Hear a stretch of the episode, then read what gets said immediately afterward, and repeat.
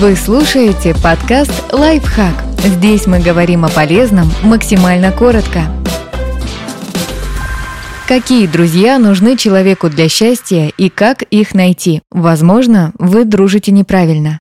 Типы дружбы. Это сложно описать словами, но вы наверняка понимаете, что такое совершенная дружба. Она не связана с работой, деньгами или амбициями, и чаще всего возникает из-за общей любви к чему-то. Такие глубокие отношения – важная составляющая счастья. В отличие от настоящей совершенной дружбы, рациональная приносит куда меньше удовлетворения. В ней человек не может раскрыться полностью. Например, если вы дружите с коллегой или бизнес-партнером, вам приходится демонстрировать себя с профессиональной стороны. Вряд ли вы рискнете портить важные в деловом плане отношения сложным личным разговором. К сожалению, современная городская жизнь подталкивает людей к тому, чтобы заводить полезную, рациональную дружбу, а не совершенную. Многие отдают работе как минимум 40 часов в неделю, то есть общаются с коллегами гораздо больше, чем с семьей или знакомыми вне офиса. Так взаимовыгодные друзья легко могут вытеснить совершенных.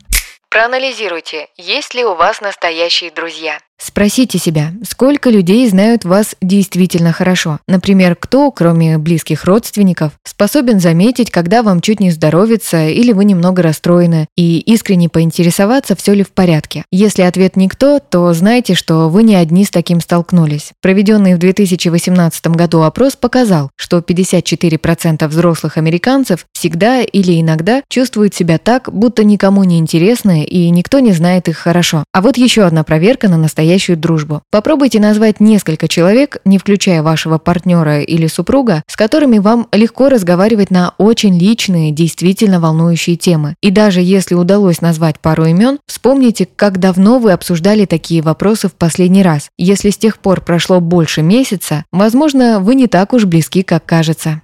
Заводите больше бесполезных друзей. Ключ к построению идеальной дружбы – рассматривать отношения не как ступеньку к чему-то еще, а как отдельное благо, к которому нужно стремиться. Попытайтесь найти приятелей за пределами вашего профессионального или образовательного круга. Заведите дружбу с кем-нибудь, кто не может ничего для вас делать, кроме как проявить интерес, выслушать и составить хорошую компанию. Попробуйте больше времени проводить там, где не важны ваши карьерные, деловые или социальные амбиции. Проще всего поискать новую компанию в местах, где разделяют ваши увлечения. А когда вы встретите интересного человека, не задумывайтесь и просто пригласите его к себе в гости.